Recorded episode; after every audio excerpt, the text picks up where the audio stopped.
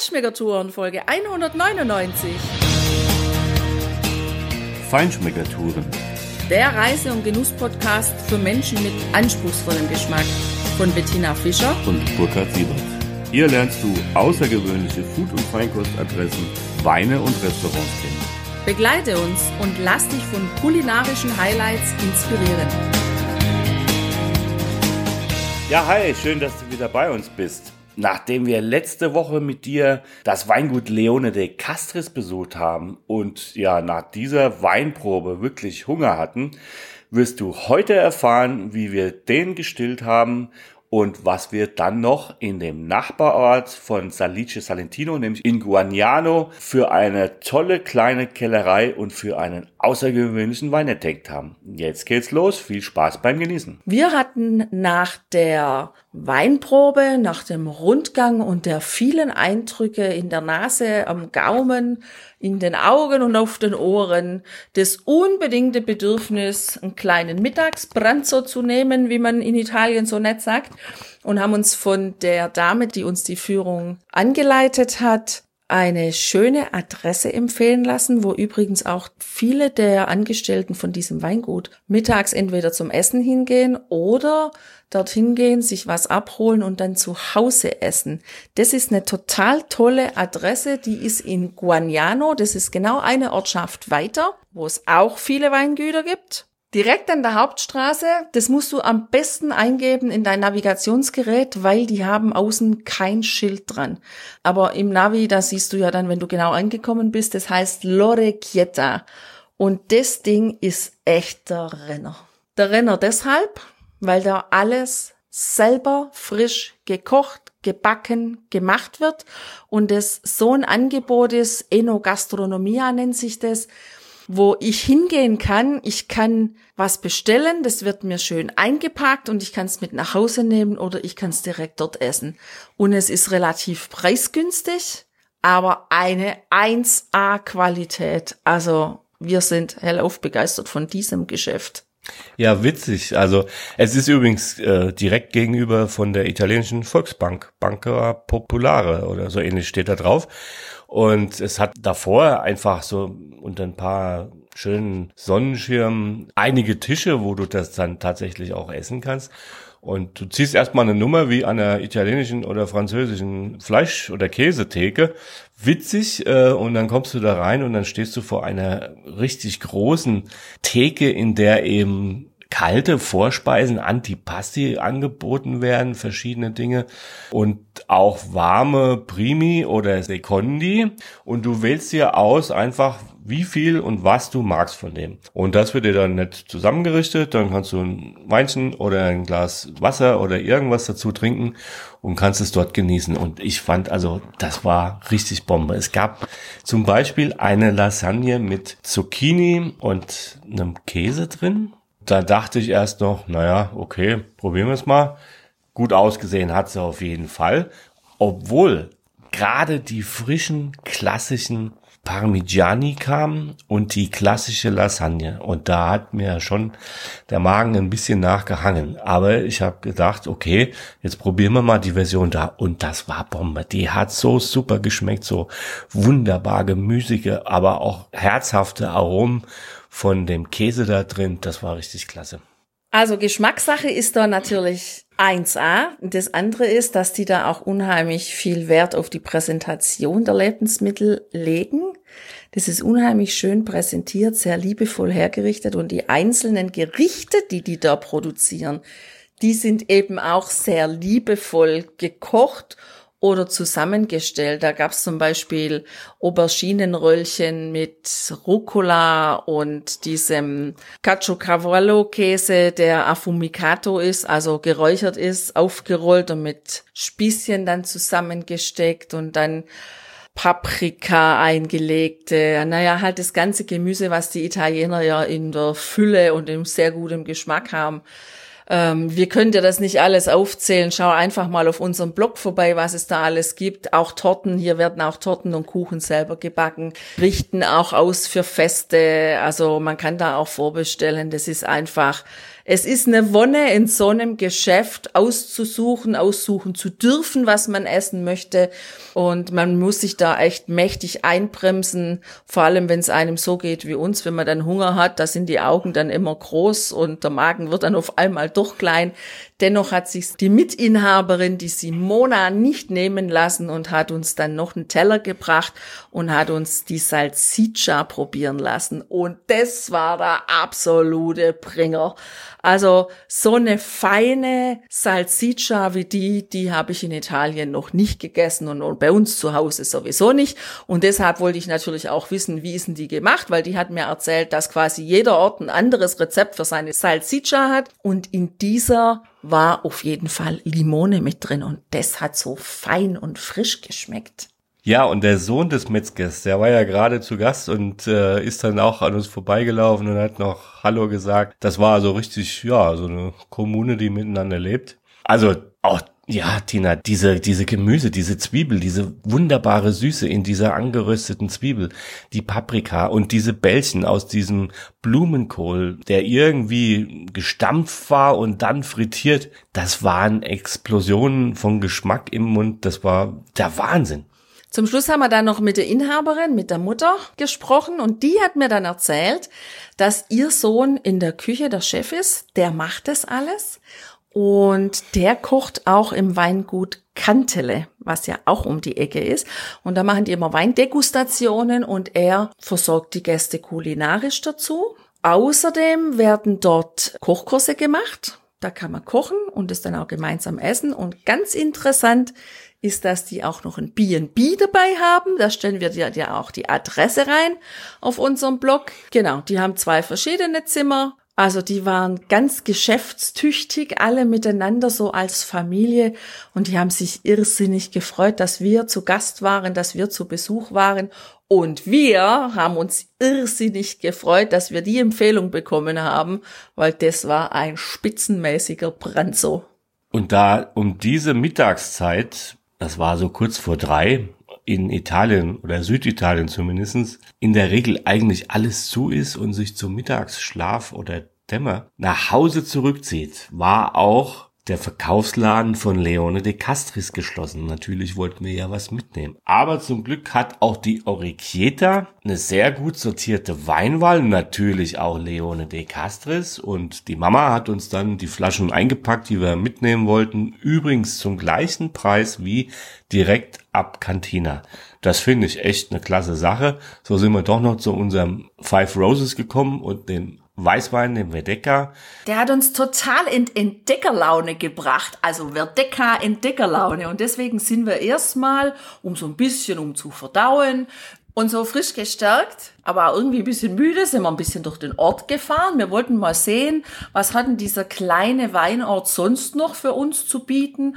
Und ja, wir lieben das ja schon auch. Sightseeing bei K ist jetzt zwar ökologisch nicht ganz korrekt, aber da die Straßen ja da unten in Apulien sowieso so sind, dass man möglichst langsam, also 30 ist da mitunter schon eine Höchstgeschwindigkeit, auch mal nur mit 20 durch den Ort fährt, ist das echt total klasse, weil ja, wir dann so die Straßenzüge mal genießen und mal gucken, wie bauen denn die Leute da, wie wohnen die Leute da, wie, wie, wie leben diese Menschen dort und und da findest du auf unserem Blog dazu auch ein paar schöne Fotos und ein ganz spezielles oder zwei ganz spezielle.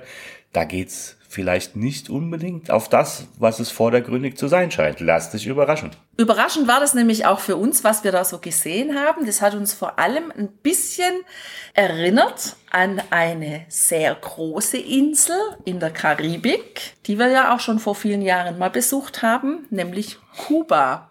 Ja, und so eine Fahrt durch eine Stadt, ähm, so, so eine Verdauungsfahrt im Grunde auf der einen Seite, aber auf der anderen Seite auch diese Verdeka-Entdeckerlust in uns hat uns natürlich und unsere Schnüffelnasen, auf die können wir uns ja immer verlassen, zu einem nächsten Weingut geführt, nämlich in die Cantina Moros von Claudio Quarta ja, nach diesen genialen Bratwürsten mit den Limonen oder Zitronen da drin, also wir waren ja richtig gestärkt und haben oh, gedacht, lecker. okay, einer geht noch. ein Weingut können wir noch machen. Also, als Aperitivo mal einen roten. Äh, als Digestivo. Als Aperitivo, als Digestiv, genau. Genau. Ja. Auf jeden Fall hat uns das irgendwie angesprochen. Das sah auch schon ganz interessant aus. So ein leicht zurückgesetztes Gebäude, so ein Naja, alter also- Fabrik gesetzt. Interessant. Ja, interessant. Interessant, ja. Also es hat noch nicht viel ausgesehen, Du ich will es mal so sagen. Also, du weißt doch, wenn ich was koche und du sagst, das schmeckt interessant, ja. Dann kann man nach dem Schulz von Thun Modell ja auf vier verschiedenen Ebenen hören und äh, ja, du kannst dir ja dann raussuchen. Meistens, sage ich mal, ist die Botschaft auf der einen Ebene gesendet und wird auf einer ganz anderen Ebene wahrgenommen, aber bei uns ist das ja nicht so. Es hat megamäßig einfach ausgesehen und auch jetzt nicht so unbedingt sehr schön gepflegt. Also der kleine Laden, wo wir ja dann reingegangen sind, die kleine Weinboutique, das war sehr schön arrangiert und haben sie auch schön gezeigt, dass diese Cantina ja aus drei Weingütern besteht im Grunde. Also nicht nur im Grunde, sondern tatsächlich. Und als wir dann aber von der Boutique dann in die wirkliche Cantina reingegangen sind, wo auch Führungen stattfinden, da haben wir dann gesehen, dass es häufig dann doch so ist, auch wie bei Restaurants ja häufig, wenn man draußen so vorbeifährt, dann denkt man, naja, also wie das von außen aussieht, das kann ja innen nichts sein. Aber genau das Gegenteil ist meistens der Fall. Was außen nicht so schön wirkt, ist oft innen ein richtiges Schätzchen und das war auch eins. Genau, aber ich fand's gar nicht so. Aber egal, auf jeden Fall eine ganz spannende, ja, Konstruktion. Claudio Quata ist quasi der, der Winzer äh, oder der, der Weinmacher. Der hat im Prinzip drei Weingüter und hat auch eigene ausgewählte Gebiete den jeweiligen Kellereien tatsächlich zugeordnet. Und da gibt es dann eben den Salento von Salice Salentino und den des Primitivo, aber es gibt auch andere Bereiche, wo autochtone Rebsorten wie Greco di Tuffo, Fiano und auch Alianico, spannend fand ich den dort tatsächlich zu entdecken, ja, kultiviert und eben auch gekeltert werden. Und die Cantina Moros, die sitzt eben an dem die nennen es Hauptquartier quasi von ihrem Unternehmen. Da wird dieser Wein gemacht, da ist diese Kantine und die ist schon sehr speziell. Ja, Kunst. Kunst ist da eine Überschrift. Also Kunst im Sinne von, wie gestalte ich Räumlichkeiten kunstvoll, aber natürlich auch die Kunst des Weines zu kultivieren. Und man kann da ganz schöne Führungen machen. Die haben nämlich aus den alten Zementbottichen im Erdgeschoss einen wunderschönen Seminarraum gestaltet. Schau mal auf unserem Blog, wir haben da ein Bild direkt von der Kantine, von der Homepage uns genommen und bei uns auf den Blog gepackt, damit du einen Eindruck davon bekommst. Das ist aber nur das EG und dann haben sie auch im Eingangsbereich ganz viele Medaillen und Auszeichnungen. Also die können schon auch echt mit, mit wirklich vielen Auszeichnungen sich präsentieren. Aber ganz, ganz spannend ist es, wenn man dann mit der netten Mitarbeiterin in das Untergeschoss gehen kann. Denn dort sind auch nochmal uralte Räumlichkeiten, uralte Tanks so aufgemacht worden mit Durchgängen, dass man die alte Struktur immer noch erkennen kann, aber eben wunderschöne kleine Ausstellungsräume dadurch entstanden sind. Und die stellen dort unten alles aus, was die so in der näheren Umgebung finden. Und durch das Anlegen von immer wieder neuen Weingärten oder dann wird ja auch mal gebaut und dann gibt's einen Aushub, finden die dort immer wieder aus den alten, altertümlichen Zeiten einfach so kleine Skulpturen oder Löffel oder Münzen. Also wunderschöne archäologische Funde, die dort auch sehr, sehr schön präsentiert werden. Foto- und Bildausstellungen werden da auch von aufstrebenden Künstlern gezeigt und ein besonderes Kunstwerk dieser Kellerei, der Cantina Moros, ist vor allem ihr Salice Salentino Riserva DOP. Also der ist wirklich ein begeisternder Wein.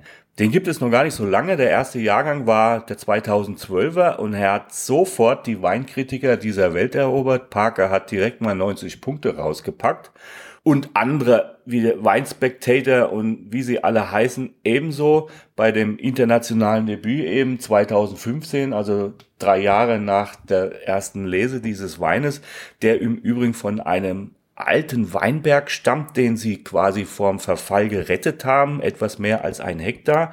Und da steht hauptsächlich Negro Amaro drauf und etwas Malvasia Nera. Aus diesen beiden traditionellen Rebsorten aus Apulien äh, besteht dieser Wein. Ganz strenge manuelle Lese, ertragsreduziert, wirklich um die höchste Qualität zu erzielen. Und diese Trauben, die werden dann auch durch das Schwerkraftprinzip, also möglichst wenig diese Trauben schädigen, in den Keller gebracht und dort in kleinen französischen Eichenfässern für zwölf Monate ja, zur Reifung gebracht. Super. Und jetzt bin ich dran. Also die Reifung haben wir jetzt abgeschlossen. Wir sitzen jetzt nämlich im Hof von der Kellerei Moros und haben in einem schönen großen Rotweinglas, wo sich die Abendsonne mit reinlegt und diesen wirklich herrlichen Rotwein mit seinen brillanten, amaranten Reflexen ja so richtig zur Geltung bringt.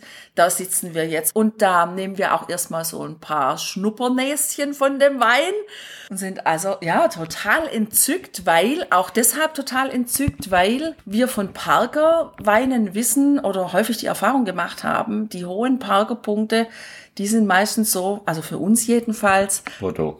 Genau, Bordeaux und aber auch viel Tannin. Das finde ich zeichnet irgendwie die Parker Nominierung aus. Und das hatte ich hier aber bei diesem Wein überhaupt nicht, sondern das war so ein richtig schöner, geschmeidiger Duft, den ich in der Nase hatte, mit so ein paar Noten von Vanille und natürlich Kirschmarmelade. Und am Gaumen, da hatte ich eben auch dann wieder diese roten Beerenfrüchte, natürlich wieder die Kirsche, aber eben auch noch ein paar andere Beeren dabei. Und was mir ja besonders gut gefällt an diesen Weinen, ist, wenn ich dann so eine balsamische Note dann noch mit dabei habe und dann, ja, die ja dann auch die süßen Nuancen mitbringt, die aus dem Holz gekennzeichnet sind. Also insgesamt muss ich sagen, das war eine ganz tolle Sache, dort so die letzten Zügen, bevor die dann auch zugemacht haben, dort zu sitzen und auch diesen wunderbaren Mittagsbrand so so einen herrlichen roten Digestiv im Glas zu haben. Absolut. Ach Gott, das Leben kann so schön sein. ich will wieder nach Apulien. Ja, Tina, ich sehe mich da tatsächlich auch noch sitzen an diesem kleinen Tisch im Hof dieser ja, Kunstkellerei, sag ich mal. Und ja, das war einfach genial. Also natürlich hatte dieser Wein auch noch mehr Auszeichnungen. Zwei Gläser in Gambo Rosso äh, war unter den Top 100 Rotwein, der Jahrgang 13 und, und, und. Ich bin heilsfroh, Tina. Auch wenn wir ganz wenig Platz nur noch in unserem Cabrio hatten, weil wir hatten ja schon einiges an Bord, dass wir trotzdem noch ein paar Fläschchen irgendwo reingedrückt haben. Die sind jetzt noch bei uns im Weinkeller und ich freue mich schon drauf, die irgendwann aufzumachen und zu verkosten und zu genießen zu einem schönen, ja, vielleicht apulischen Lammauflauf. Wie gut, dass du doch der Cabrio-Packmeister bist. Olivenöl und Wein, das ist bei uns immer an Bord. Und das wünschen wir dir, dass du das auch immer zu Hause hast, weil damit lässt sich's grandios genießen. Und das machst du jetzt am besten. Wir tun das auch. Und nächste Woche kommt was Neues. Genussreiche Folgen auf deine Ohren. Notfalls lässt du einfach ein paar Klamotten in deiner Ferienwohnung oder im Hotelzimmer liegen. Hauptsache der Wein kommt mit, das ist wichtiger. Olivenöl auch. Ich Olivenöl auch. Natürlich. Also, lass es dir gut gehen. Ciao. Ciao.